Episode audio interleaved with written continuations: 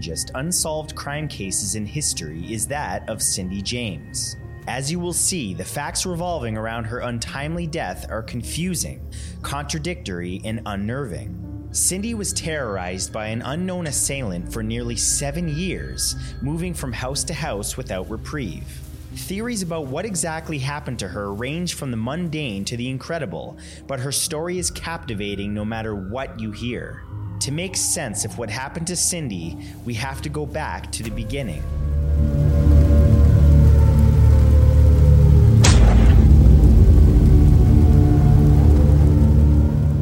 Un caso con más preguntas que respuestas.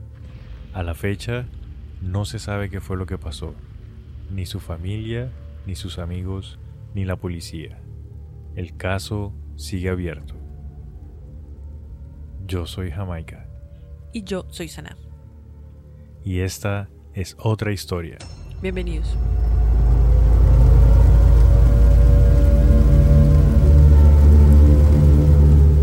Este año está muy cargado, Jamaica. Ha pasado la de cosas, ¿no? Y nomás estamos, apenas estamos transitando la mitad de febrero y ya hemos tenido ovnis, terremotos. Eh, ¿Qué más ha pasado este mes? No, eso ha sido lo más... Ah, bueno, pues guerras por todo lado, globos meteorológicos que, que son... Yo lo que estaba pensando era que no les basta con la guerra que tiene Rusia, sino que ahora los Estados Unidos también quieren empezar a molestar a China. Y los globos esos, marica, que supuestamente son globos de climáticos y no sé qué, que se perdieron de la ruta y tal. No, eso es cuento chimbo por todo lado. No saben por dónde más picar. Y como es la sensación, pues todo el mundo está hablando de eso. ¿Quién sabe realmente qué es lo que está pasando y están ahí sacando esa vuelta ahí para distraer?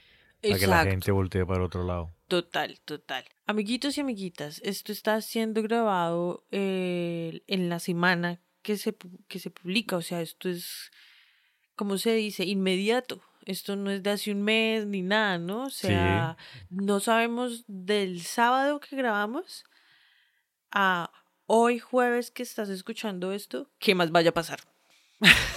o sea, de verdad que el chat también eh, la inteligencia artificial. Sí, o sea, está por todos lados, están pasando muchísimas cosas, pero pues igual mañana toca pararse a trabajar otra vez. No, pero qué, qué madre. Esperamos que hayan tenido un excelente San Valentín, amor y amistad, Lupercalia y no sé sí, qué más. San Valentín es esta semana. Fue esta semana. Fue esta semana, Vamos sí. a hablar en, futuro. en ah, futuro, pasado, progresivo. En tiempo futuro, entonces, gracias por lo que me vas a regalar. O por lo que me regalaste. La pasamos súper bien. Sí, delicioso, exquisito. Excelente día. bueno, Jamaica, ¿qué tema vamos a tocar hoy? Empiece. Hoy vamos a hablar de un caso que es bastante misterioso. No se sabe a hoy día realmente qué fue lo que pasó con esta chica. Oh, es mujer. Sí, pistas, es una mujer, pistas. sí. Algo que se me hizo curioso, no sé si te diste cuenta, es que estos últimos capítulos muchos han pasado en, en Canadá. Esto ¿Otra también vez pasa en en Canadá, Canadá? sí. Oiga, pero Canadá no se supone que era seguro y que era el paraíso y no sé qué. Ey, no, de hecho yo en los capítulos siempre digo que los canadienses son, o sea, la gente es muy educada, la gente es súper bien, súper atenta y todo. Pero pues en todo lugar también pasa cosas, cosas malas. Así... Ah, luego no es solamente en Colombia. No, marica. O sea, así todo el país sea bien, pues siempre va a haber el coleto ahí que, que salta con la noticia, ¿no? Sí, el que se le corrió el champú. Sí. O la que se le corrió el champú porque dijiste que es mujer. Se llamaba Cynthia Elizabeth Hack. Nació en Oliver, Columbia, en Canadá, el 12 de junio de 1944. La mamá se llamaba Matilda Tilly, era ama de casa, y el papá se llamaba Otto Hack, profesor de inglés, y el man fue coronel de la Royal Canadian Air Force. Uf, militar, qué video. Y ambos eran de ascendencia rusa, o sea que eran Rusia. rusa. Eran migrantes de, de Rusia.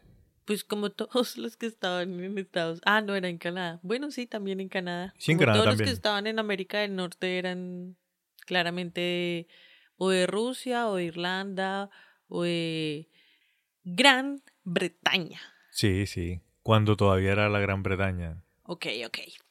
Ella era una de seis hijos, tenía tres hermanos mayores y dos hermanas menores. Ella pasó la mayor de su adolescencia en Ottawa debido a que el papá hacía parte de la Fuerza Aérea de Canadá. Entonces eso también los obligó a que se mudaran mucho. Igual ella era súper, lo que para esa época se decía juiciosa, ¿no? Lo que uno antes decía, hay que ser juicioso en la vida. Sí, y un dato fue es que el papá, pues como digamos militar y en la época, a veces como en la investigación dice para ajusticiarlos, pero pero pienso yo que es más bien como regaño y tal, porque pues antes marica se acostumbraba a pegarle a los pelados. Lo que pasa es que antes se ajusticiaban, Sí, antes era después se regañaban y ahora se les saluda. Debido al trabajo del papá, ellos se, se tuvieron que mudar a Francia, pero esta Cindy dijo que, dijo que ella no quería ir a, Francia, entonces ella lo que Se hizo fue que se quedó, más o menos, se quedó en Canadá y empezó a estudiar enfermería en Vancouver. O bueno, se quedó estudiando. Bien. Sí, se quedó estudiando. Durante el tiempo en el que ella estuvo estudiando, ella a veces les enviaba cartas a los papás y les mencionaba sobre un hombre que había conocido, ya que tenía como que una relación con un man. Y también les había comentado de que estuvieron comprometidos en algún momento del tiempo, o sea, Del, cuando del sí, rato que estuvo ahí, que est- que estuvo allá. Digamos, estuvo comprometida con este señor, pero entonces ella les comentó a los papás de que en un viaje que tuvieron a las montañas, Sí. que el man se enteró de que tenía una enfermedad terminal. Ya, entonces que el man entró en depresión y el man se suicidó. Pero ella nunca les mencionó el nombre de ¿Cómo esta se persona a los papás. No, nada. Pero existía. o sea, ella comenta de que sí. Pero, Pero ¿hay pruebas? No, no hay pruebas porque ella solamente se los comentaba a los papás en esas cartas. Y, Y como estaba estudiando, supuesta, bueno, estaba estudiando, Bueno, en el verano de 1965 ella conoce a Roy McPeace, un psiquiatra surafricano que era 18 años mayor que, que ella. sí. Los dos se casaron el 9 de diciembre de 1966 y fue el mismo año en el que ella se graduó de la universidad. Obtuvo un título de un bachelor en ciencias de la enfermería. En inglés es BSN. Es como el de mm, la enfermera, la enfermera Jackie. Sí, ¿Te acuerdas? Que van estudiando enfermería y van subiendo de rango y tales. exactamente, sí. Pero ella era súper juiciosa. O sea, ella era una china juiciosa, marica. Era súper dada en su trabajo. Claro, es que para ser enfermera, como también dije en ese episodio, ah, vayan a escucharlo, amiguitos. La enfermería es una vocación, la enfermería es de esas profesiones que son vocaciones, o sea, hay profesiones de profesiones y hay profesiones vocaciones.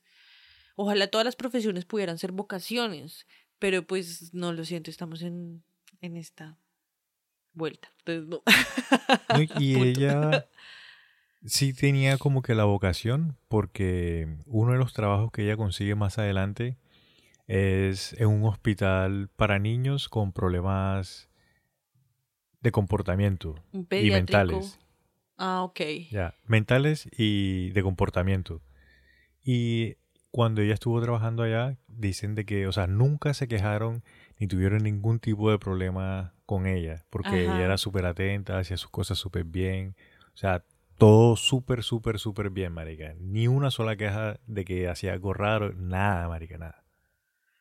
Mira, pues. Y entonces Trin se casa. Ah, bueno. Ella sí está recién casada, Ajá. sin embargo, el papá Otto, el papá de Cindy, digamos de que no le caía muy bien este McPeace. Seguro era racista. No, lo que pasa, no, lo que pasa es que el man es 18 años mayor que ella, Ay, pero en esas épocas eso era normal. pero Cindy tenía 22 años y el man tenía ya casi 40 ya. Entonces, o sea, tú siendo como padre, me imagino yo, el man no le caía bien. Sin embargo, el, el papá tuvo la oportunidad de conocer a Roy Sí. y hablar con el man y todo. Y sin embargo, él como que no le caía bien el man ya. Ese como el instinto de papá que le llaman, que el Ajá. man como que no le caía, nunca le cayó bien. Sí, bueno, pues hay instinto y hay ego, ¿no? Entonces, ojo ahí. Este Roy McPeace en Sudáfrica era psiquiatra. Sin embargo, cuando se fue a Canadá, intentó hacer como los exámenes para poder obtener la licencia de psiquiatra De- y no pudo. en Canadá y no pudo, que intentó como cinco veces y no pudo. Entonces lo que hizo fue que consiguió un trabajo como profesor asistente en la Facultad de Medicina, en la Universidad de Columbia Británica. Y esta Cindy también consiguió un trabajo en el mismo hospital en la, como enfermera pediátrica. Ok. Entonces traba- estaban trabajando en el mismo hospital pero en lugares diferentes. Sí. Diría uno, bien, ¿no? Chimba que estén, pues se están dedicando a lo suyo, están trabajando en lo suyo y ahí, pues cerquita. Sí, Además y ella está comenzando apenas también. Sí, el, y el, o sea, el mundo de, de la medicina y de los hospitales y todo ese tema siempre es, los turnos siempre son complicados y como es una vocación, pues hay, un, hay una lealtad hacia su vocación. Sí. Entonces, son relaciones complicadas. Ah. Y mira que en 1975 es cuando ya se va a trabajar al hospital este que te había me- mencionado, que, que es con los niños que tienen los trastornos, que no sé qué. ah, ok, listo. A Cindy le van a pasar una serie de cosas que vamos a ir narrando, que te voy a ir comentando. ¿Qué? Y, no, y espero de que a medida de que yo les voy contando lo que va pasando, se vayan como intentando Armar la historia. Exacto, van intentando armar la historia No, a ver si le encontramos un, un vacilón al final. Te pasaste de plones. Bueno, a ver, suéltela. Prepárense, amiguitos. Alisten papel y lápiz. ¿Hay fechas? Porque si hay fechas me jodí. Hay bastante Oh fecha. my God. No. Bueno, empiece pues.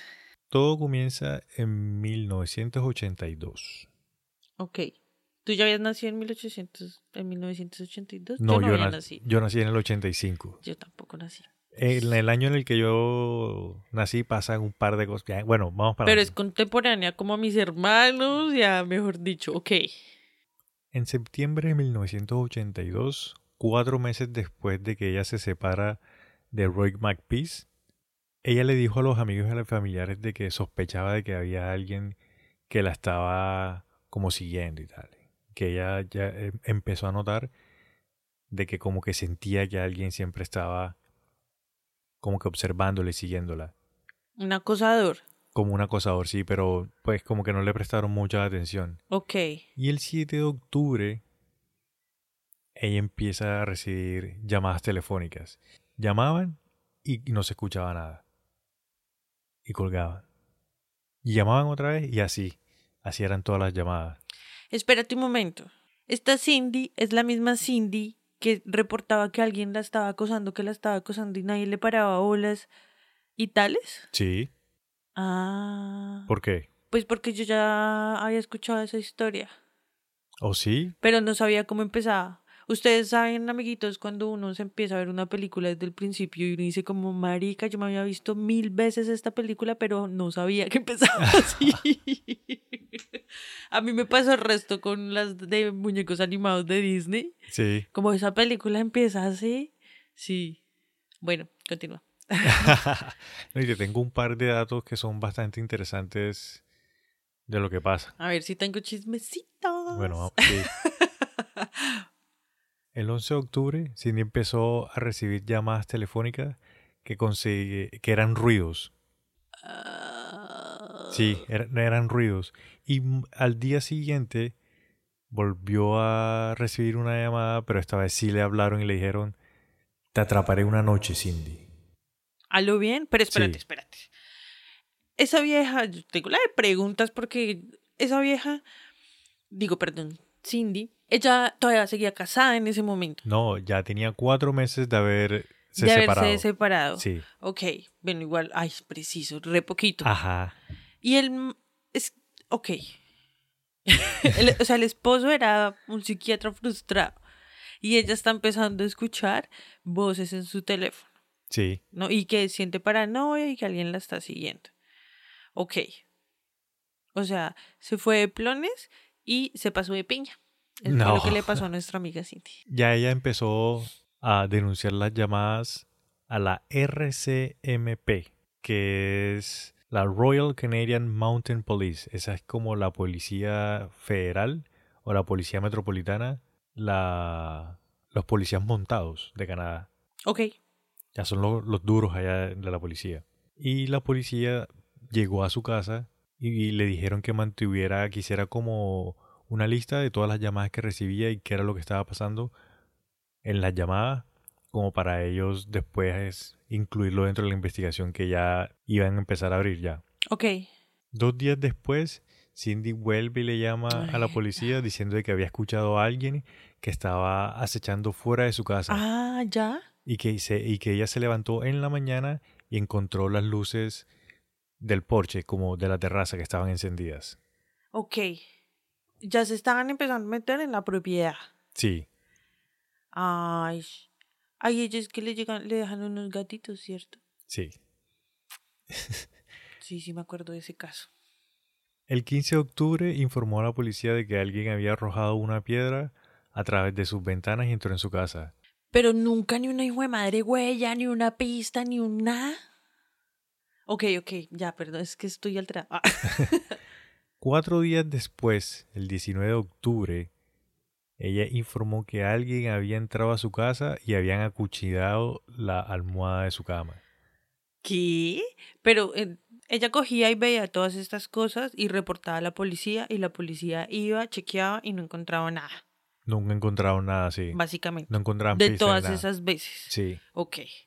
Patrick McBride es un agente de policía de la policía de Vancouver y el man sospechaba de que el ex esposo, este McPeace, era el que estaba detrás de la cuestión. Claro, hasta yo sospecho eso. Y esta Cindy, ella también hizo declaraciones diciendo de que ella pensaba de que el ex también podría ser el que estaba, que la estaba como asustando. Y los papás atrás en la puerta, se lo dije. Hasta el perro, marica, yo creo que le ladraba a ese man.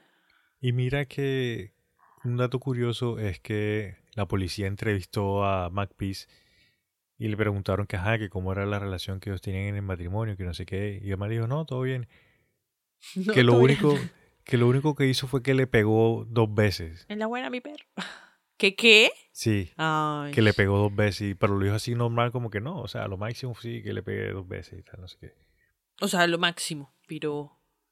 Pero bueno, es que esa época también era súper... Los tiempos, totalmente Mm, los, diferentes. Los manes eran unas bestias. Aunque ahora no es que hayan cambiado todos, ¿no? Ojo ahí. Imagínate que Cindy en la casa en la que estaba viviendo tenía un sótano y el sótano lo arrendaba como a una familia, a una pareja. Hay migrantes. ¿Quién sabe? Y el 20 de octubre, la pareja que estaba viviendo en el sótano le dijo a la policía que efectivamente habían escuchado pasos Pasos. que estaban arriba como si alguien estuviese caminando arriba, pero Cindy pues estaba trabajando y los de trabajo corroboraron de que efectivamente ella estaba en el trabajo ese día. Ay, sí. Sí, O sea, ya se le habían... Ay, no. se le metieron a la casa. Al rancho. El policía, este McBride, imagínate que el man va y le dice a Cindy de que, pues que el man estaba como que muy preocupado por lo que le estaba pasando a ella, que quería capturar al man que la estaba asustando y le propone que él se va a ir a, a vivir a la casa de ella. ¿Qué? Sí, el man le dice como que no, yo me voy a vivir contigo, entonces yo estoy pendiente ahí de lo que esté pasando. Obvio casa". se comieron mientras tanto, estoy segurísima. Dos días después de que el policía McBride Se la- se... No, Ok. Dios mío. O sea, dos días después de que el man se muda, el policía está haciendo como unas rondas y ve al ex esposo, a Mac McPeace. Ay, parce. Que Mal el man parqueado. estaba, el policía llega y le pregunta, ay, ¿tú qué es lo que estás haciendo acá? No, es que, que yo también estoy preocupado por lo que le está pasando a ella. Entonces yo quiero, pues, que atrapar al man que la está asustando. No. y este McBride y McPeace se hacen parecitas, se hacen amigos. Ok. Porque su- entre los dos van a capturar a la persona que está Ese haciendo eso. man era psiquiatra. Obvio, ya también le dañó la cabeza al policía. Ya adelantando, llegamos a noviembre. En noviembre, este McBride, el policía que estaba viviendo con ella, levanta el teléfono y escucha. O sea, no, no, no se escuchaba nada en la llamada. Se escuchaban ruidos de fondo y al fondo se escuchó como la voz de una mujer.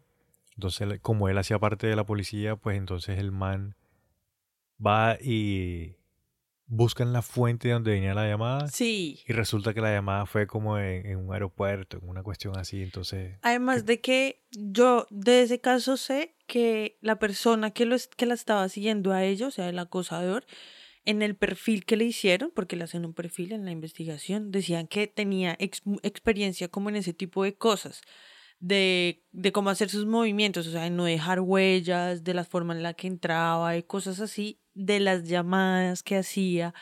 de- o sea, es que no quiero dañarte el parche, ah, no quiero adelantarme, pero eh, el man sabía lo que hacía, ¿sí me entiendes? Incluso cuando llamaba, mm, no se quedaba el tiempo suficiente para que le pudieran rastrear bien la llamada, entonces colgaba rápido siempre. O sea, él sabía lo que estaba haciendo. Sí, Ok. El 28 de noviembre, el policía McBride se dio cuenta de que la línea telefónica de Cindy la habían cortado en cinco pedazos diferentes. Aquí hay una cosa que a mí me causa como curiosidad. Que si el man la está, o sea, si el acosador la está acosando y la está llamando para que le corte el teléfono. de pronto tenía pensado ir y visitarla y que ella no pudiera llamar a las emergencias. A la policía. Eso también, eso sí, a la policía, a las emergencias, su merced. El primero de diciembre de 1985, el policía McBride se fue de la casa de Cindy. Sin embargo, los dos continuaron como que saliendo, se veían y tales, y salita por aquí, salita por allá. Y besito por aquí, besito por allá. Pero en la semana de Navidad de 1982, Cindy encontró en el frente de su casa una nota que decía Feliz Navidad, con una foto de una mujer con la garganta cortada ¿Qué? y estaba manchada con tinta roja simulando sangre. Pero no era sangre. No, no era sangre. Ah, ok. Es que sí ves, o sea, sabía lo que hacía el mancito. Y todo eso sin huellas y sin nada. Porque es que ahí es cuando empiezan a haber más pruebas físicas de cartas y cosas así que le dejaba. Sí, eso fueron de, la- de las primeras cosas. Y nunca encontraron huellas, ni una huella en esos datos. Que era lo que yo decía como policías estúpidos, pues cojan las huellas. Pues no hay huellas. Ah, shit. Mira que por ahí encontré de que la policía de Canadá se gastó más de 1.5 millones de dólares. dólares es que- es de los casos más caros de allá de Canadá y Sí. sigue abierto, weón. Y sigue abierto, sí. ¿En qué estamos? Ah, Esta Cindy tenía una compañera de trabajo que también era su vecina, vivían, digamos, relativamente cerca, que se llama Agnes Woodcock. Y el 27 de enero del 83, Agnes va a la casa de Cindy, la va como que a visitar y se da cuenta de que ella está inconsciente en el patio trasero, con una medida de nylon amarrada en el cuello. ¿Qué- qué? o sea, como la asfixiaron, la intentaron asfixiar. Como si lo, exacto, como si lo intentaran y la media de nylon tampoco tenía ninguna marica huella ni nada. Nada. ¿Esa no es la vez que le clavan un tenedor en la mano? No, eso es más adelante. Ah, perdón. Aquí, cuando Cindy como que, pum, se para, que se acuerda de qué fue lo que pasó, ella le comenta a la vecina de que ella sintió que alguien la cogió por la espalda mientras estaba caminando al garaje de la casa. Y que de ahí la llevó al garaje de su casa Sí. y ahí estaba otro hombre que la estaba esperando también. O sea, ella los vio Sí, vio a los dos. y los reconoció, o sea, el retrato y tales. no los pudo reconocer y que ella dice que entre los dos intentaron estrangularla. Y ella se escapó de dos hombres. ¿O cómo fue que...? O sea, no, lo que pasó fue que, digamos, los dos hombres la estrangularon, pero no la mataron, Solo para asustarla. solamente para su- asustarla. Sí, si lo hubiesen querido matar, lo hubiesen matado hace rato ya. Para eso cortó los cables. ¿Estás pillando? O como era, ella dice que son dos, entre los dos lo hubiesen matado ahí de una vez. Claro que sí. Pero no, o sea, le, le están trabajando la cabeza. Pero, y qué enfermos. Y, pero, o sea, no sé, no se habían tapado la cara con nada ni nada. O sea, no, no, ¿cómo, cómo no los va a poder reconocer, marica?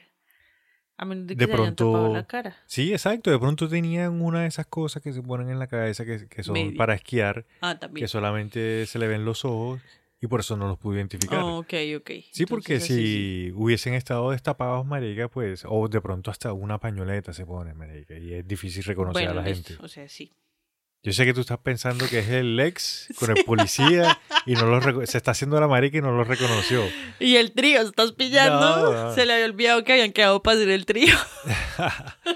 No, pero imagínate, yo pienso que hubiese reconocido por lo menos al ex, marica, si vivió, vivieron creo que 20 años juntos Es que me antes parece. de separarse. Sí, uf.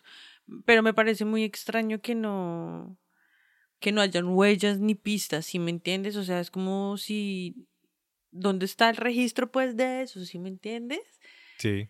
¿Qué tan perfecto lo pude haber hecho para no a menos de que lo esté haciendo ella y, y obviamente esté ota- ella borrando todas sus propias huellas, que sería mucho más fácil. No, pero después de... Es que esto pasa por un periodo de tiempo largo. Sí, Y para que ella misma lo hubiese hecho, en algún momento se hubiese delatado. Y más adelante pasan cosas que es muy difícil que las haga ella. a ver, para ver. ¿Listo? Ella se muda de la casa a um, West Vancouver el 1 de febrero de 1983. Y cuando se muda, marica, menos de una semana y recibe una carta que decía, corre conejo, corre. Te mostraré lo jodidamente bueno que soy. Bang, bang, estás muerto. O sea, le llegó a donde estaba viviendo re- recientemente. Ni siquiera ella se sabía la dirección de ella y ya le llegó una carta. Y ya le llegó una carta así. Ni siquiera le habían puesto tu teléfono y ya le llegó una carta con ese mensaje. El ex esposo, marica, ¿eso quién más va a saber? O el policía, ¿quién más va a saber ella para dónde se iba a mudar? ¿Quién sabe?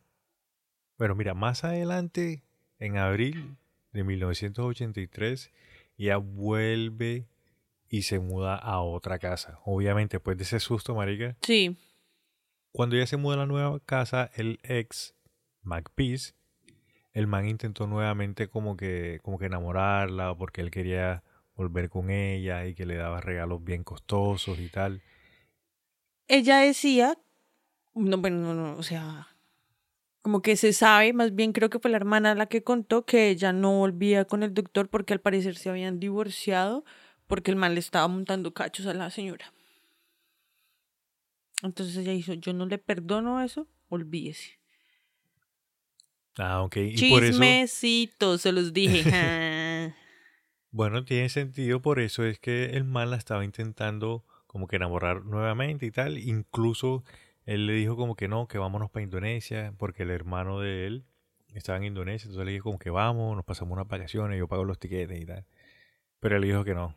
Mm, sí, ven, firmeza. Entonces, el 22 de agosto, más un par de meses después, Sí. recibe una nota que decía, bienvenido de nuevo, muerte, sangre, odio, etc. O sea, justo cuando el esposo, el ex esposo llegó de sus vacaciones. O no se No, no, sabe. o sea, justo cuando el man la está enamorando y ella le dice que no, que lo deje sano. O sea, él le propone a ella. Que se vayan. Exacto, pero ella le dice que no, que, Que ella no, no. que ella se queda acá. Estudiando enfermería. Perdón. Y más adelante, en agosto, ella recibe la carta esa. Por eso. Y en agosto fijo llegó el man de su viaje en la India. El acosador llegó de, Sí. de.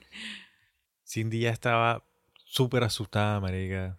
Eh, cambió el color del carro, se cambió el color de, de cabello. Cada vez que ella se mudaba, andaba pintando el carro porque no se compraba otro y ya. Tanto fue así que ella contrató a un investigador privado que se llama Ozzy Caban. Sí, sí. Y le pagó la de plata. Sí, durante todo el tiempo que estas cosas estuvieron, estuvieron pasando, ella siempre le estuvo pagando. Y el man, de hecho, hizo un muy buen trabajo porque encontró, encontró cositas por ahí, marica. ¿O sí? Fue el único que pudo dar pista, o sea... No, el man, o sea, ayudó a la policía porque no es como en los casos de los Estados Unidos, que como que cada quien por su lado, sino que el man cuando encontraba algo le decía a la policía como que, hey, miren, encontré esto ya. Ok, ya. estaban trabajando, o sea, En conjunto. en- a- sí, y a pesar de que el caso sigue abierto, hubo una buena dedicación, le invirtieron billetes, le invirtieron tiempo, estuvieron pendientes. O sea, firme, marica. Pero me parece muy raro porque como no lo van a encontrar. O sea, digamos, en Estados Unidos uno le echa la culpa a la policía porque son ineficientes, pero si aquí hasta se colaboran con los vecinos, pues cómo no van a saber cómo está abierto, por Dios. Ah. El otro año, 1984, Ujú. el 30 de enero, el investigador privado, este Caban, escuchó ruidos extraños en una radio que le había dado a Cindy. Ah, Entonces el man va y entra a la casa y cuando entra a la casa encuentra a Cindy que está ahí desmayada en la sala, pues en la sala de la casa y ahí es donde tiene el tenedor enterrado en la mano. Ah, Y ahí- es lo del tenedor, sí. Sí, y ahí también encuentran una nota que decía, ahora debes morir, coño. ¿Coño? Sí, es que es, es el traductor, porque en inglés lo que dice es You must die, can't. Can't es una mala palabra, pero en algunos países, entonces la traducción es esa, marica, qué coño. Me flipas. sí, el man le había dado como, yo creo que eran como unos walkie-talkies. Sí, sí, sí, unos walkie-talkies. Sí, entonces por ahí se podían comunicar y dejaban como que la señal abierta para que el man pudiera escuchar qué era lo que pasaba al otro lado y todo eso. Porque era, o sea, eso lo hicieron así porque era muy raro que cuando la policía estaba, nunca le pasaba nada a la vieja porque la, la o sea, la mandaban a, a vigilar, y a cuidarla, pues. Sí, Nadie, nunca nada pasaba. De hecho, los policías en el informe habían dicho que les parecía muy raro porque esa nena tenía un perro y que lo salía a pasear como a las 4 de la mañana sacaba el perro a pasear y que se iba sola como por callejones y por lugares que uno dice como marica, pero uno no saca un perro por allá y menos hasta ahora, es peligroso y más una vieja y toda indefensa. eso sí es cierto. Eso ocurre eh, más adelantico, pero sí. Ah, era más adelante. Sí. Ah, puta, qué pena, viajé en el futuro. Pero entonces, al ver que todo eso también, o sea, los policías al principio como que no pasa nada y se iban y ¡pum! le entraba la llamada. Entonces era como, entonces el agente decidió hacer eso así como, oh, soy muy listo, se me acaba de ocurrir. Toma un rayo y me avisas cualquier vaina. De una que yo voy a estar por acá en caleta o vigilando la situación. Y pasó eso Sí, del tenedor. Pero tú crees, acuérdate, o sea, hay gente que sí es capaz de clavarse un tenedor en la mano. esa, esa sí te la creo. Porque es que hasta ya no creo, o sea, el esposo ya tiene que estar muy, tiene que tener mucha plata para poder gastarse tanto tiempo vigilándola y persiguiéndola y rodeándola y todo eso. Pero, Ahí o sea, ya como que me empieza a, no me empieza a cuajar mi, mi teoría. Ah, A mí lo que no me cuadra de que sea el ex esposo, marica, es que lo que te digo, ellos vivieron bastante tiempo juntos y pienso yo de que después de vivir tanto tiempo juntos, reconocer a una persona es muy fácil. Porque siempre la encontraban desmayada, marica, y no se acuerda de nada. Y además, ¿sabes qué? También me acuerdo que con jeringas. Eso, eso te iba a comentar, o sea, después de que pasa esto, con punticos de inyección pero sin jeringas. Bueno, algo así. cuando ella la llevan al hospital, ella le preguntan, ajá, que qué fue lo que pasó, y que ella recuerda fue que un hombre le pegó por la cabeza, que ella se desmayó y que cuando se estaba ahí como que en el desmayo sintió que la habían puesto como una jeringuilla que le habían como chuzado. Ajá. Entonces ella la llevan al hospital y ella la revisan a ver Ah. qué fue lo que le pasó, pero sí le encontraron el chuzón con la aguja, sí. Pero no le encontraron nada. O sea, en su No le- sistema le- sanguíneo y tal, no tenía absolutamente nada extraño, Ni mortífero. ni mortífero. Ok. La policía empezó como que a dudar de la, de la cuestión y le dijeron como que, hey, ven, ¿hay algún problema si hacemos una prueba de polígrafo? Y ella dijo que sí, que no había ningún problema. Pues es que igual esas pruebas de polígrafo son como... Ya hay hasta videos en YouTube diciendo cómo pasar prueba de polígrafo. Diciendo mentiras. Y la cuestión es que los resultados de esa prueba de polígrafo fueron no concluyentes. Ah, o sea, Paila está mintiendo. Más Ya. o menos, sí. El problema es que el 80% de las personas que le hacen esas pruebas le salen no concluyente, entonces... Por sí, eso esa nunca le prueba paran es, bolas. es muy difícil creerla, sí. Yo he escuchado que las pruebas de polígrafo no son admisibles en las cortes de los Estados Unidos, marica. Porque no son... O sea, no se puede confiar en esa vuelta del 100% tampoco. Ok.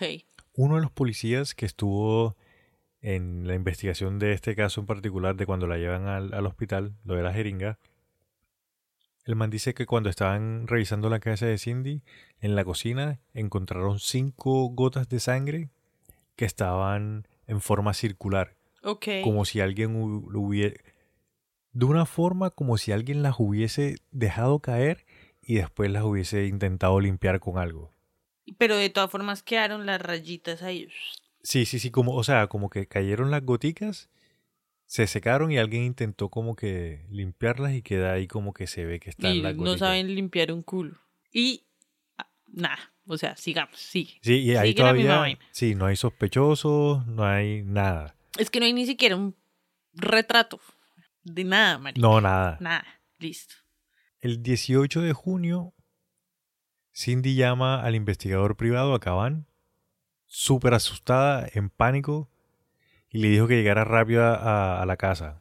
Cuando el investigador llega a la casa, la encontró acurrucada en el jardín y diciendo de que, casi como en posición fetal, Ajá. y diciendo de que alguien había entrado a su casa. Y nada. El investigador encontró a la perra Ah. de Cindy, Ah. Heidi, que estaba acurrucada en el sótano.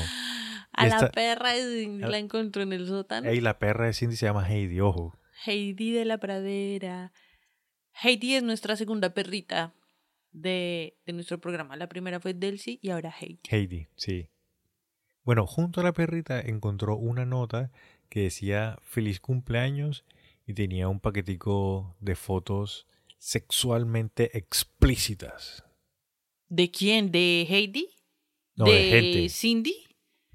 de personas. Ah, X. Sí, X, no son de, de Cindy. Como que las recortó en una revista o algo así. Exacto, sí. Mm, este acosador está muy chimbo. El investigador encuentra a la perrita, a Heidi, abusada físicamente. O sea, la golpearon y la volvió nada. Y a la perrita la encontraron amarrada con una cuerda que es la, el mismo tipo de cuerda. ¿Te acuerdas que mencionaste unos gaticos? Oh, yo que me acuerdo. Bueno, Cindy a medida del tiempo, hay un momento en el que ella encuentra unos gaticos ahorcados con una soga enfrente de su casa. Entonces, la cuerda con la que encuentran a Heidi, a la perrita, es la misma cuerda con la que encuentran a los gaticos en la casa de Cindy, digamos, en la terraza de Cindy y en el patio. No, eso es muy triste. Lo que quiere decir de que es el mismo abusador con las mismas técnicas. ¿Y qué tal que sea el man que dijo que tenía cáncer y se suicidó, pero que no se haya suicidado, sino que haya pasado algo con Cindy y el man haya quedado loco y sea el, el que la persigue, marica? La cuestión es que de esa persona en particular, o sea, no, yo no encontré pruebas de que esa persona haya existido como tal. Es que está muy loco. Bueno, sigue. El investigador también se puso a revisar todo el sótano a ver si encontraba algo raro y encontró una colilla de cigarrillo. Oh. Y la colilla del cigarrillo era de una marca, o sea, no era de la marca que Cindy fumaba. Nice.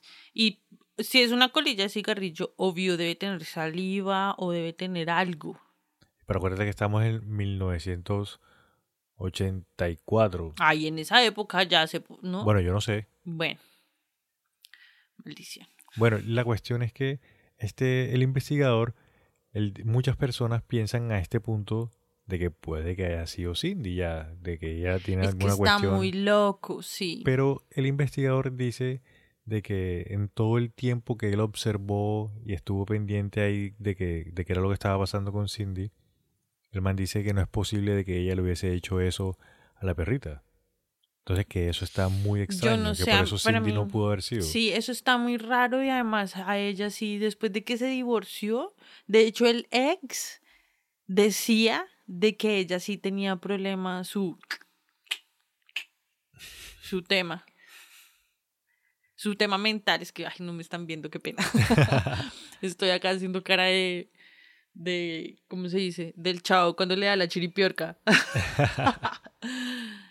A finales de 1985, Cindy fue ingresada involuntariamente a una unidad psiquiátrica de un hospital porque había intentado suicidarse tomando muchos medicamentos. Ok, creo que los papás la habían metido, si no estoy mal. Es que ella se interna varias veces y yo en una de esas escuché que, que los papás también la habían llevado, la habían tenido que llevar. De pronto fue en esta la primera vez porque la segunda vez de que ella la internan ya, o sea, después de la primera vez ella sigue como que visitando al psiquiatra, pero lo hace muy poco porque en esa época digamos de que había un estigma con las personas que visitaban el psiquiatra, además como ella trabaja en una enfermería, entonces como que lo evitaba al máximo. Pero la segunda vez el psiquiatra es el que le dice como que marica, o sea, vamos a internarte para ver qué es lo que está pasando porque Sí. Además de que ella también se internaba porque depresión, entraba como, eh, o sea, mentalmente estaba empezando a caer. Tucu, tucu, tucu, tucu, tucu. A Cindy le hacen una hipnosis. A ver si de pronto. Oh, sí. A ver si de pronto ella recuerda o puede ver quiénes son las personas que le están haciendo esto. Sí. Pero entonces cuando le hacen la hipnosis, ella recuerda, supuestamente, ¿no? De que había. Ningún, ningún. De que una vez salió a un parque con el ex esposo, con McPeace, y con dos personas más. Y que entonces cuando estuvieron en el, en el parque, como que, que asesinaron a una persona. ¿Qué? Sí, y que ocultaron el cuerpo de esa persona. ¿Y lo encontraron? No, es que ese es un recuerdo en la hipnosis de, de Cindy. Entonces, cuando ya Cindy sale del psiquiatra, la policía le dice como que, ven, llama a este McPeace, habla con él a ver si de pronto puedes hacer de que el man Diga algo. testifique, sí, de, o sea, testifique no, ¿cómo se dice? Se inculpe de lo que hizo ya, así lo podemos coger. Ok. Entonces ella llama a este man y le empieza a decir que no, que tú eres el culpable de todo, tú eres- el tormento tuyo soy yo. Y me- tú, tú eres el, el tormento culpable. mío eres tú, más bien. Ah. Y tú eres el culpable de todos mis problemas y no sé qué, desde el día ese que mataste a esa gente y el man le decía que no, tú estás loca, ¿de qué estás hablando? Eso nunca pasó, que no sé qué, qué tal.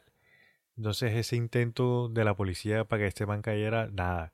Que la policía más adelante interrogó al ex esposo, a este McPeace, y el man decía de que ella a veces sí tenía como que lo que tú decías, que ella a veces como que se le cruzaban los cables, que no sabía qué era lo que le pasaba y tal. Sí, ves, es que mm, ese doctorcito, o sea, no sé, ya se está empezando a armar el caso solo.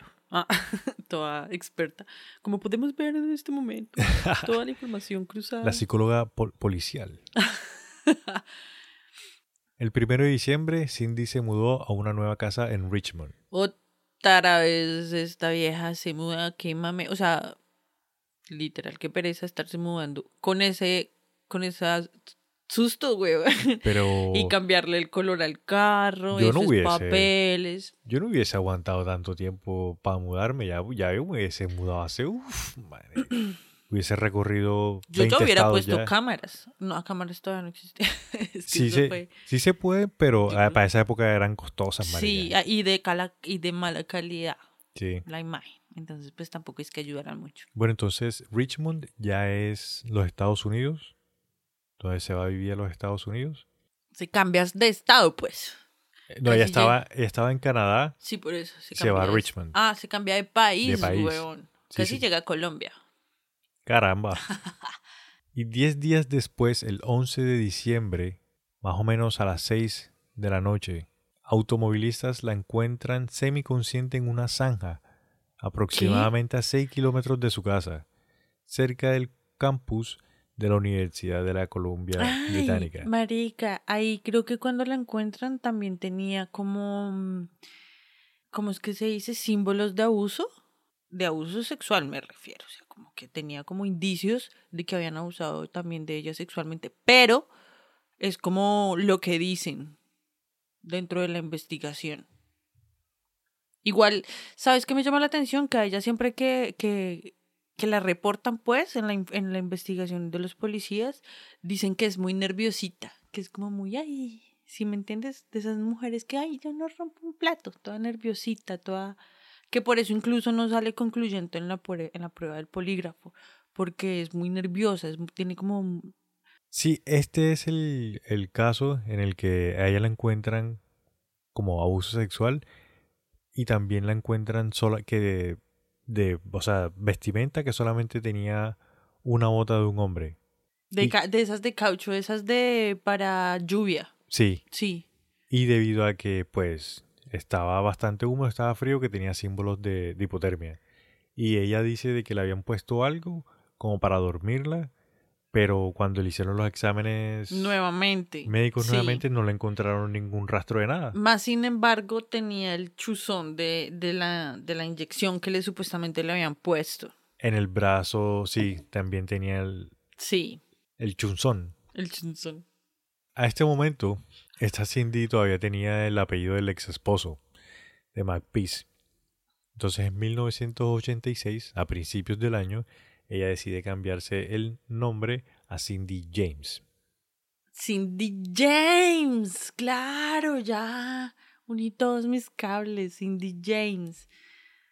La amiga y compañera de trabajo, esta Sí. Agnes, tenía como, o sea, había hablado con Cindy y ella iba y la chequeaban como de vez en cuando, iban a su casa y miraban para que si todo estaba bien. La El familia, esposo también. la familia y los amigos cercanos siempre estaban muy pendientes de ella y le creían. Sí, le creían, sí, eso es cierto. Sí, y él le echaban la culpa a la policía que porque eran unos lentos, que como es que no se van a dar cuenta, que mire toda la plata que ella pagó por un investigador y que solamente le, lo que hizo fue gastarse la plata en walkie-talkies. Mira que un día el esposo de Agnes, Tom, Tom estaba revisando la casa como para ver qué era lo que estaba, para ver si todo estaba normal y se dio cuenta de que había fuego que venía del sótano. Como que habían encendido fuego. Y cuando el man, el man como que sale así y ve a alguien que está parado a la distancia, él le dice como que, hey, llama a los bomberos, que no sé qué, que se está prendiendo esto. Y el man lo que hace es que se voltea y se va. Entonces Sí. él se regresa nuevamente y ahí llama a los bomberos y llaman a Cindy y le dicen como que, hey, o sea, no se quema toda la casa, pero es como, co- o sea, como que lo logran controlar. Sí, Ahí después del incendio, está que lo que queda todo bien. Cindy se queda con los con los vecinos en la casa de ellos, se queda varios días, como mientras todo está bien en su casa. Y hay una noche en la que logran ver nuevamente que hay una persona como que está revisando la casa de los vecinos como para ver si Cindy está ahí o qué, pero no logran reconocer a la persona, marica. Da. Pero qué tan difícil puede ser en esa época, parce. Ah. Después de eso que tú cuentas del incendio de la casa y tal, ella, ella recae resto. Eh, super ah, depresiones, ya no quería pararse, ya no quería comer, ya no veía a nadie, ya no servía para culos.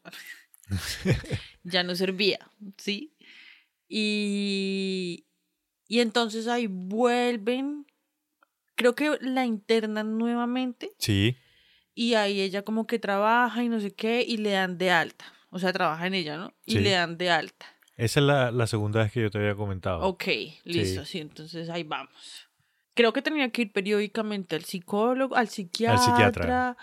No estoy segura si estaba tomando medicina o algo, pero estaba, o sea, psicológicamente estaba muy mal ella por todo lo que había pasado. Claro, es que, huevón, o sea, hasta la Marica, casa ya van-. Ya van tres años. Y dicen de que, o sea, la policía comenta de que Cindy llamaba todos los días. Y eso comenzó en el, en el 82 y ya vamos por el, para el 86. Para el 86. Todos los días, o sea, Todos si, los días. si tú te pones a pensar, eso es una carga ni el hijo de puta, oye. Además de que ya ni siquiera era plata tenía, pero bueno, además de que se tuvo que mudar incluso hasta cambiar de estado, güey. De país, marica. Esa vaina de país, yo sigo con el estado. Fuerte. Sin embargo, lo, te- lo que te comentaba, o sea, ella en el trabajo, todo bien. Y la gente del trabajo nunca dijo de que en el trabajo que era extraña, no sé qué, nada, marica. Normal. No, súper bien. Pero ¿sabes qué me parece curioso? El policía, cuando estuvo con ella saliendo, que se que vaya en la casa, lo que tú contaste que, Sí, que que le daban a la cama. Em, y el man la estaba protegiendo. Él no decía que ella tenía esos problemas, o sea, él no notaba eso. Sí, o sea, si me entiendes, él no lo reportó, pues. Es, es cierto, es cierto. Entonces, eso me parece como raro. Pero bueno, continúa.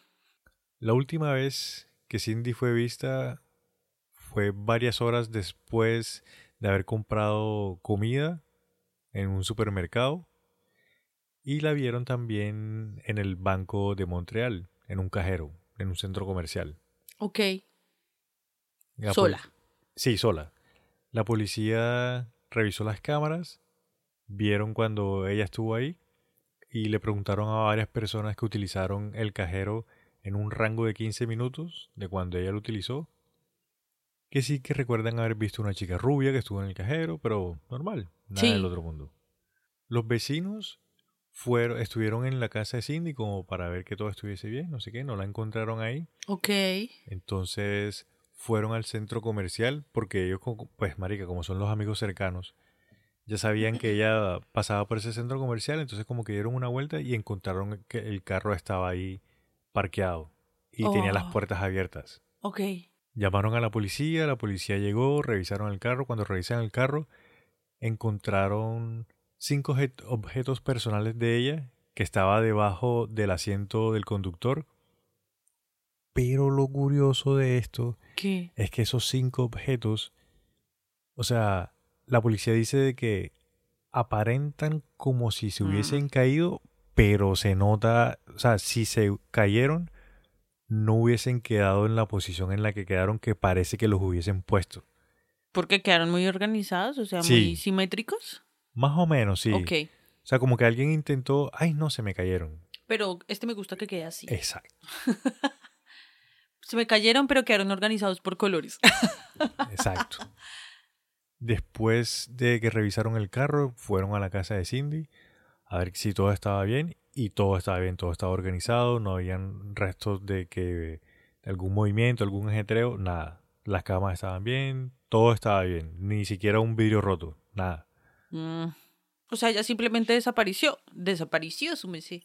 Ella simplemente desapareció. Sí, desapareció y no se sabía nada. Varios días después de que Cindy desaparece, imagínate que llaman al hospital donde ella tenía el seguro de vida Ok. y un señor o un hombre se hace pasar por el papá de Cindy y empezó a preguntar por el seguro de vida de Cindy. Entonces que la persona que contestó el teléfono empezó a darle la información, marica, pero cuando le estaba dando la información se acordó de que obviamente no puede dar esa información Qué idiota. y le dijo como que no, no, no, yo no le puedo dar más información. Y la persona colgó. Ah, bueno, pero no alcanzó a darle información. Menos mal. O sea, mucha. O sea, toda. Exacto, toda no, pero digamos que le dio Algo sí. algo, sí. El 8 de junio de 1989, Gordon Starchuk, un trabajador de pavimentación, encontró el cuerpo de Cindy en el patio trasero de una casa abandonada en el 8111 Blondell Road, Richmond. El cuerpo estaba atado en posición fetal, una media de nylon negra estaba firmemente en, el, en su cuello. La pierna derecha de Cindy estaba debajo de unos arbustos de zarzamora y el abrigo lo encontraron tirado cerca de su cuerpo. O sea, le habían quitado la pierna. Se la desmembraron. No, ponle tú, estaba en posición fetal, pero sus piernas estaba hacia el arbusto. Ah, ok, ya entendí. ¿Ok? Sí, sí, sí, qué pena por ser tan... No, no, es que pareciera, yo también pensé de que le habían cortado la pierna y tal, Sí. pero busqué la foto porque la foto está en, en internet. Oh, sí. Ah, Sí. fotos en nuestras redes, amigos. No, pero Es que este caso es... esa foto no creo que se pueda poner en las redes, marica, porque es de un asesinato, marica, o sea, no, no creo que se pueda poner. Entonces, La, o sea, se encuentra en internet breve, Ok. pero no, no, no la compartamos, marica, no, no. De pronto en las historias. no, mentira. La propiedad donde encontraron los restos está en una calle bastante transitada de la ciudad, en una intersección por donde pasaba bastante gente. Y nunca la habían visto. Nunca la habían visto. En el tanque de combustible de la parte de afuera de la residencia, un policía encontró unas letras en aerosol que decía aquí murió una perra y una línea del mismo aerosol que dirigía hacia donde estaba el cuerpo de Cindy. Pero determinaron de qué, o sea, cuál fue la causa de la muerte. Eso sí lo tuvieron que haber determinado. O sea, como que dijeron que porque había muerto asfixia Sí, o la envenenaron antes. son una serie de... O sea, fueron, fue una serie de, de cosas. Y sí, entre asfixia y también le encontraron Ah. restos de unos químicos en el cuerpo. Ah, esta vez sí le encontraron químicos. Sí. Lo que pasa es que estaba describiendo la, la escena del crimen ya. Y una cosita que se me olvidó comentar es que es chévere tener la escena completa como para nosotros saber si de pronto lo hizo ella o si lo hizo alguien más o, o qué. Así el último dato es que las manos que se la encontraron atadas estaban atadas tan fuerte que ya digamos los pues como ya habían pasado varios días de descomposición los dedos estaban rozando hueso con hueso Uf, de lo fuerte que le ataron las manos. uf. Uy, no, pero ¿cómo hubiese sido ella? No, pero es que esa llamada para lo del seguro me dejó como pensativa. Y mira que a ella la encontraron el 8 de junio y la forense en las investigaciones, debido a que ya el cuerpo tenía insectos y larvas, dice de que el cuerpo empezó a descomponerse aproximadamente el 2 de junio. O sea, imagínate, desde el 82 hasta el 89 que, que fallece. Y prácticamente todos los días. O, o sea, muchísimo tiempo. Además de todo lo que duró en descomposición. Y, y está abierto el caso. ¿Sí me entiendes? Sí, O y eso que, ah, o sea, aquí solamente comentamos como que algunas de las cosas más fuertes o que vale la pena mencionar de lo que le pasaron, porque fueron muchísimas llamadas, Sí, que claro. muchísimas veces se le metieron a la casa. De hecho, en la policía ya le tenían como apodos y eso porque ya no le creían. Y menos desde el testimonio que dio el ex esposo, donde declaraba que ella sí tenía problemas de personalidad, bipolar y todos esos temas. Ahí sí es que menos la tomaban en serio, en serio. O sea, ellos iban y hacían las rondas por cumplir su checklist y supuestamente, si me entiendes, pero en realidad no le creían. Por eso fue que hice énfasis en que la familia y los amigos sí le creían. Yo igual pienso de que el simple hecho de que la policía fuera hasta allá, cogiera nota de lo que estaba pasando, así sea solamente por ir, marica, pues están haciendo su trabajo y están intesa- intentando hacerlo lo, lo mejor posible. Marica, para que se gasten tanto dinero investigando ese caso, tuvieron que haber hecho bastante. No, es Bueno. que, no los quiero desmeritar tanto porque los manes lo intentaron, marica, y le, y le están metiendo un billete porque todavía está abierto. O sea, en la autopsia Se determinó de que Cindy había muerto por intoxicación por múltiples drogas. Habían grandes cantidades de morfina, diazepam y flurazepam. El informe toxicólogo mostró que tenía 10 veces la dosis letal de morfina en el torrente sanguíneo. Bueno, uf, pero ¿cómo se le iba a inyectar ella y después atarse las manos de esa manera para, si me entiendes? No, ahí, ahí, ok, le pagó a alguien. Ah, El examen que le hicieron en el estómago, ahí encontraron de que había ingerido por vía oral aproximadamente 20 tabletas de 30 miligramos de flurazepam y también numerosas tabletas de diazepam. Una combinación que, marica, esas pastillas así ya letal. no, es que nomás con el- la sobredosis de morfina ya queda Ya paila, listo. Aquí esta es la parte que a ti más te gusta, lo que dice la policía. La policía, el informe oficial que da la policía, ojo, el caso sigue abierto, pero el informe Sí. oficial que dan Sí, claro. es que Cindy probablemente fue un suicidio o un accidente, basándose en la suposición de que ella misma había inventado sus numerosos reclamos, las agresiones y el acoso.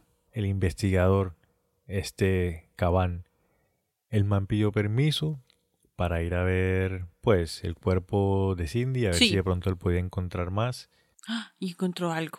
El man encontró lividez en el cuerpo de Cindy. Lividez. Lividez es, si te acuerdas, que en el capítulo del paso Diatlov nosotros hablamos de que cuando una persona muere, digamos, si muere del lado derecho, Se le la coagula sangre, la sangre exacto, en ese la punto. sangre se le coagula en el lado derecho, pum. Y si te voltean, o digamos cuando te encuentran, te encuentran del lado izquierdo, pero la lividez está del lado derecho, eso significa que te voltearon o te movieron. Te o movieron. Exacto. Sí, ok. Entonces el detective se da cuenta de esto y se lo pasa a la policía. Y ahí vuelve y ahora en el caso. Mierda. No se pudo haber suicidado y movido. Oh, ¿Cómo, marica? ¿Y nunca reclamaron el seguro? No tengo esa data. Ah, no tengo esa Bueno, data. hasta allá yo tampoco llegué. sí. Lo que sí tengo es que le hicieron un, pues el servicio del... De funeraria, funeral. velación y todo ese tema. el 14 de junio de 1989. Dos días después de lo que habría sido su cumpleaños 45. Ay, parce. La policía llevó cámaras por todo lado a ver si de pronto podían capturar a alguien sospechoso que Sí. estuviese como por ahí merondeando. No encontraron nada. absolutamente nada. Y el ex esposo, McPeace, Fue. muchos pensaron de que tal vez iba a ir, pero el man no se presentó. Y esa es la historia de Cindy James. No, yo me- más o menos me acordaba, pero. Pero es que esa historia es. re enigmática. Ah, bueno, antes de que sigamos, el último dato que te tengo del caso. El último dato de la noche. El policía, McBride, Ajá, el que había salido con ella. que había salido con ella, poco tiempo después de que Cindy fallece y le hacen el servicio funeral y no sé qué, el man deja de ser policía y lo meten preso. ¿Qué? ¿Por qué? Porque dos mujeres lo acosaron de, de violencia y de acoso. Ay, parce, me acabas de dañar toda la teoría que yo ya tenía armada. Por eso lo guardé hasta el final. No, porque, o sea, de verdad, mi hipótesis del caso. ah. Mira, lo que yo pensaba era lo siguiente. A ver, ¿qué, qué piensas tú? El, ex- el, el ex esposo de Cindy, McPeace. como él era psiquiatra frustrado y tal, le dañó la mente a, esta, a Cindy. De pronto se puso a hacer el experimento, de puso, se, pu- se puso a... Le, progra- le hace una programación mental súper fuerte a Cindy y la deja así toda medio paniqueada, ¿sí me entiendes? Con delirio de persecución. Ok, sí. O sea, digamos lo que yo pienso que de pronto él, él experimentaba con Cindy y le creaba como ese fragmento, como esa bipolaridad, como que le parte la mente en dos, su conciencia se la parte en dos. Y una quiere matar a la otra, no sé, se desarrolla o el mal la programa. Así como si fuera un software ahí. Ta, ta, ta, ta, ta. O sea, pero entonces tú más o menos dices de que ella tenía un, dos perso- una personalidad doble o se le dividía. Exactamente. No, Pero- una personalidad doble, no, una, dos personalidades. Era como bipolar, tenía trastorno de bipolaridad de súper alto grado. Mira que en lo que estuve leyendo del caso, a Cindy en los exámenes psiquiátricos, como que intentaron también Sí, descartar claro. esa opción y la descar- descartaron precisamente porque no encontraron rasgos. Es que Y estaba los- muy bien trabajada. No, mira que los doctores dicen que supuestamente cuando se presentan ese tipo de casos, porque sí los hay, son muy pocos, pero sí los hay, es muy difícil identificar si una persona tiene eso o no. Pues es que imagínate si tú estás súper consciente de que eres jamaica y no te paras a medianoche a tirar piedras en la avenida. ¿Sí me entiendes? Sí. Si tú estás súper, súper convencido de que no haces eso y vengo yo y te digo, mira, te grabé. Eres sonámbulo. pues ahí él, sería la única forma. Pero mientras estés en la otra personalidad, pues también eres consciente de que puedes hacer las cosas tan súper bien que no te va a pillar. O sea, siempre hay una personalidad que sabe la existencia de la otra. Bueno, o eso dicen, ¿no? Mira que esa sí es, es una teoría. Yo pensé eso en un momento. Sin embargo, no me creo, eh, o sea, cuando la encuentran atada. Es que, bueno, para allá voy. Entonces, yo qué digo que le, le- le- la trabajó. O sea, le fragmentó su mente a Cindy. Y Cindy quedó, pues, mal, obviamente. Y ella misma era la que se acosaba a ella misma, porque se puede. Porque tú le puedes pagar a alguien, llámame a este número y haga esto, y la persona lo va a hacer. ¿Sí me entiendes? Incluso pensaba que de pronto ella le pagó a alguien para que la estrangulara de esa manera o para que hiciera algo y la dejara y fuera y la llevara para otro lado. Por Pero la esa- plata baila el mono, parce. Pero esa persona tien- tiene que ser muy Y que buena para hacerlo por tanto tiempo y que no le cogieran las huellas ni siquiera. Mira, Jamaica, primero que todo, MK Ultra. Ve y escúchate, repásate nuestro episodio de MK Ultra. Y segundo que todo, te repasas el, el, el caso de hace ocho días del Barbie Ken. Que Barbie Ok. era una santa y a la final resulta que como que también estaba implicada. Que no se sabe. Ah, y, y es de Canadá también. Ah, estás pillando. Sí. Eso es una patología de los canadienses. No. Están pillados. bueno, y eso puede pasar, ¿sí me entiendes? Pero en el momento en el que tú me dices, no, que el mancito con ella se que con la, el, el mancito con el que ella se comía ya cuando estaba en la casa y tal, pues resulta que lo metieron a la cárcel por acoso y por tal. Entonces de pronto era ese man. Pero es que ese man apareció en el cuadro cuando ella empezó a. O sea, ya había, ya Ya había, había pasado empezado. lo del acoso. O sea, el man la había pillado desde antes y le, y le quería hacer la vuelta. ¿O Mira cómo que fue? no, porque no, o sea, no hay rastros de por ningún lado de que ellos se conocieran cuando empezaron a pasar las cosas. Ya, hay muchas personas que piensan de que es el ex esposo y el policía que lo hicieron conjuntamente.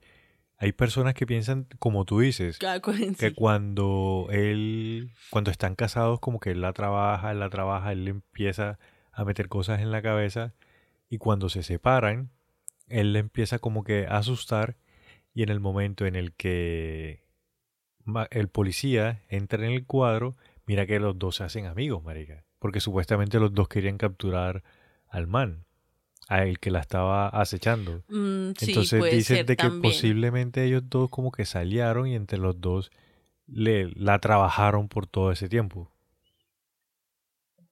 Hasta de pronto sí.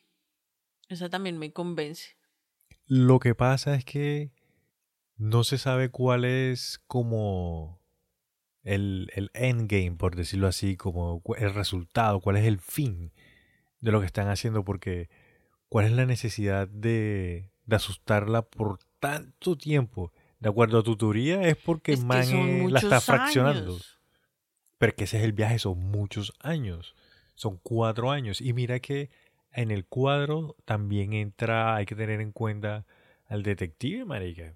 No, y, Y el sabes detective qué? nunca ve a nadie tampoco. De pronto el psiquiatra sabía que Cindy tenía un buen seguro médico y iba detrás de eso. Y se alió con el policía y dijeron, marica, tumbamos a esta vieja, le cogemos el seguro, vamos 50-50, ¿cómo fue?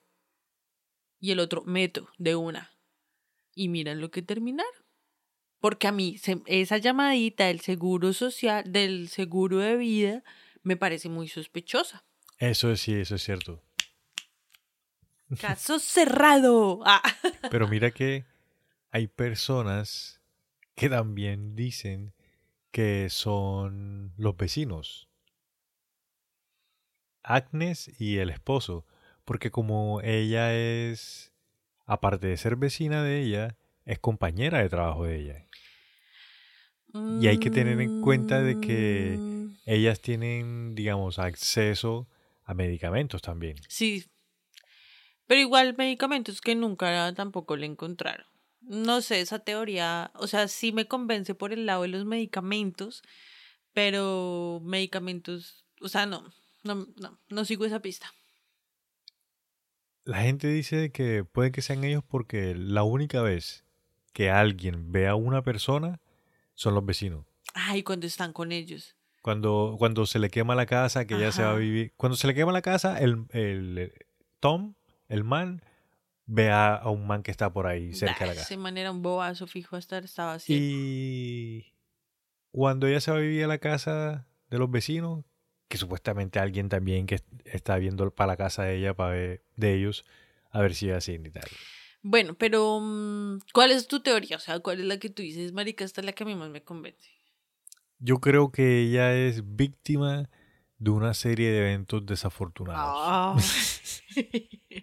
No, porque, o sea, yo creo que sí, que el ex esposo le tuvo que haber hecho algo. Algo, marica, algo. Ella tiene sus, sus cuestiones en la cabeza también. Algo tiene que tener en la cabeza. Porque yo pienso de que hay momentos en los que ella sí se hace sus vainas ella sola. Ajá. Ya. Pero yo creo que el esposo también tiene algo que ver ahí. Y yo creo que el, el policía de algo también con lo de las llamadas. Yo, yo me imagino que el man le hace lo de las llamadas, que le llaman y nadie escucha y no sé qué, como para que ella sienta la necesidad de que necesita un hombre en la casa. Ya. Sí, puede ser. El man se aprovecha del susto que ella tiene para asustarla para que, mira, yo estoy aquí, yo soy un policía, yo te voy a cuidar. Ya. Y mientras, y supuestamente mientras estaban los policías por ahí y él era parte de los policías, pues nunca pasaba nada. Qué casualidad. Exacto. Y lo que sí no te sabría decir, marica, es lo de lo de cómo la encuentran muerta. Eso sí. Ah, porque la policía, eso sí se me olvidó comentarlo, perdón, amigos, pero la policía le pregunta al ex esposo como, ay, ¿tú qué estabas haciendo el día que que Cindy se, se desapareció? El man no, yo estaba con una amiga y la estaba ayudando a, a instalar un equipo de sonido en la casa de ella que había comprado. Y lo comprobaron. Y lo comprobaron, si hay cámaras, hay la, o sea, el man sí estuvo con, la chica. Entonces el, el ex esposo no pudo haber sido. Bueno, Ahí está el ahí están. casito. Ajá. Sí. Si alguien tiene una Sí, teoría, decir, si alguien sabe algo. si a alguien se le ocurre otra teoría aparte de las que hemos hablado acá, pues nos cuentan. Háganmelo en favor. Sí, yo creo, marica, que son cositas, cositas. Y gente que se aprovechó de que ya ya estaba con el patín corrido. Y le, o sea, le siguieron echando leña al fuego. Pero seguramente era por robarle lo del seguro. Puede ser. Es que esa llamada es re rara, marica. sí, la verdad es que sí. Bueno, yo quería contar antes de, para ir terminando más bien, que la hermana hizo un libro. Y en el libro, efectivamente, según la investigación, porque ellos, la- o sea, la familia y la hermana sobre todo, nunca deja como la investigación. Y ella logra determinar que no fue suicidio, porque hay una parte en la investigación, en, como tú lo dijiste, básicamente aseguran que fue un suicidio. Sí, que se amarró y se chuzó, o sea, no sé, Sí. sí. Pero que ella pudo determinar con pruebas y tal de que no fue suicidio, pero pues ya a nadie le interesa, entonces no se sabe a la final quién fue el que lo hizo o quiénes fueron los que lo hicieron. Sí, Sí, yo creo que fueron. yo creo que ahí tuvieron que haber sido uno o dos personas más así. Sí, porque lo de la lividez. Eso demuestra de que la, la movieron. Sí. Después de que ya había fallecido y que ya estaba, la movieron de donde estaba. Además de que, obviamente, porque mira, la encuentran en un lugar sobreconcurrido, y, y- pero la encuentran súper tarde porque ya está en descomposición. Obvio Sí. la movieron. Obvio alguien la puso ahí el día en la que la encontraron. El día en que encontraron, sí. Interesante este. Yo lo quería traer a que lo charláramos un rato porque. Porque es súper interesante, marica. Siempre Sí, sale una claro, cosita aquí, una cosita allá. Lo que pasa es que es como, adivina quién. O Sí. sea, no nos ponemos a trabajar la mente. Bueno, amiguitos, y para finalizar, recuerden que estamos en Instagram, Facebook, Twitter, YouTube, todas las redes. Arroba otra historia pod. Otra historia, pa. Síganos sin pena, reconozcan que son conspiranoicos, eh, no sean infieles a su verdad. Coméntenos que aquí estamos para servirles. Si, si tienen otra teoría, nos la cuentan, no se les olvide. Y compartan, síganos compartiendo para que crezca más el parche de conspiranoicos. Jamaica, ¿tú tienes algo más que decir? No, lo último, recordarle a los amigos, estamos en todas las plataformas de podcast. Síganos, nos dejan cinco estrellitas, nos ayudan un montón. Y yo creo que ella fue víctima de una serie de eventos desafortunados. y Susana, ¿algo más que quieras decir? No, ya no más.